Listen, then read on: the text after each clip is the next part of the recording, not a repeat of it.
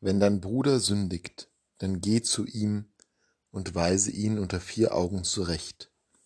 Hört er auf dich, so hast du deinen Bruder zurückgewonnen. Diese Stelle im Matthäusevangelium knüpft folgerichtig an an die Erzählung von dem einen Schaf, das der Hirte sucht und wo er die 99 zurücklässt das verlorene Schaf zu suchen und den sündigen Bruder zurecht zu weisen, ihm auf den rechten Weg zurückzuhelfen, ja, ihn zurückzugewinnen. Das ist eine zentrale Aufgabe christlichen Lebens. Das ist ein Akt christlicher Nächstenliebe. Eben weil, wie wir in der gestrigen Lesung des Evangeliums bereits erfahren haben, man die Menschen zurückholt auf den Weg des Heilsversprechens, weil man ihre Leben wieder in den Kontext der Erlösung setzt. Doch in dieser Feststellung, dass wir unsere Brüder und Schwestern zurechtweisen sollen, steckt auch eine gigantische Aufgabe. Etwas weiter in dem Text spricht Jesus davon, alles, was ihr auf Erden binden werdet, das wird auch am Himmel gebunden sein, und alles, was ihr auf Erden lösen werdet, das wird auch im Himmel gelöst werden. Er wiederholt damit die Aufgabe, die er dem Petrus bereits gegeben hat, die Löse- und Bindegewalt. Das ist eine gigantische Verantwortung, die auf unseren Schultern als Christinnen und Christen lastet. Dem Bruder zurechtzuweisen, ist ja wahrlich keine einfache Aufgabe.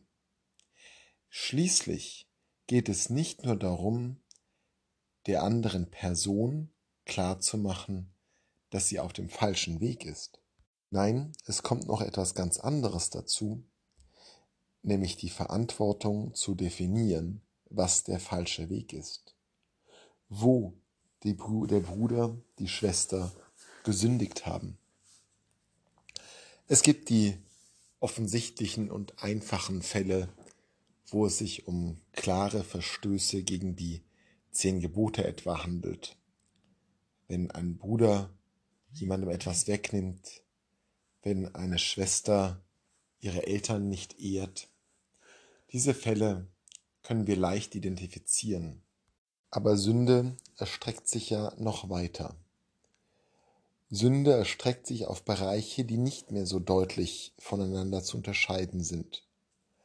Und Sünde als Konzept wird auch genutzt in Bereichen, die gar nicht so eindeutig zu beziffern sind.